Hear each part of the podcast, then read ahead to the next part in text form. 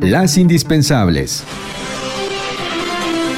Muy buenos días en este 28 de enero de 2021. Tras presentarse los datos de defunciones por parte del INEGI desde el día en que se tiene registrado el primer deceso por COVID-19 en México al 31 de agosto de 2020, fallecieron 27 personas cada hora debido al nuevo coronavirus SARS-CoV-2 causante de COVID-19. De acuerdo con las características de las defunciones ubicadas entre enero y agosto del año pasado, 2011-2021, 108.658 fueron a causa de coronavirus coronavirus, colocando al COVID-19 como la segunda causa de muerte en el país, solo detrás de más de 141 mil defunciones ocasionadas por enfermedades del corazón. La cifra reportada por el INEGI exhibe un 45% más de decesos que las reportadas por la Secretaría de Salud, por lo que el subregistro de decesos es muy alto.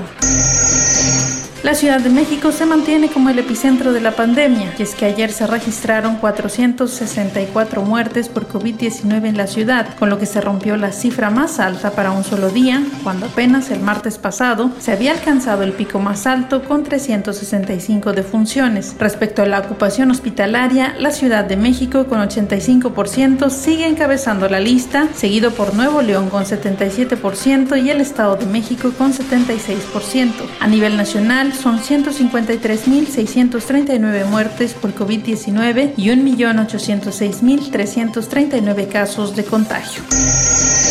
También datos del Instituto Nacional de Estadística y Geografía revelan que los homicidios ya son la primera causa de muerte de mujeres de 15 a 24 años de edad y la tercera en el grupo de 25 a 34 años. De esta forma, colectivos en apoyo a la mujer lamentaron que las estrategias de protección en la gestión del presidente López Obrador no hayan servido en 2020, pues la ola de violencia en el país sigue en aumento. Aún con el confinamiento, alerta que las llamadas de auxilio crecieron 5.4% y que cada hora hay siete denuncias por lesiones dolosas.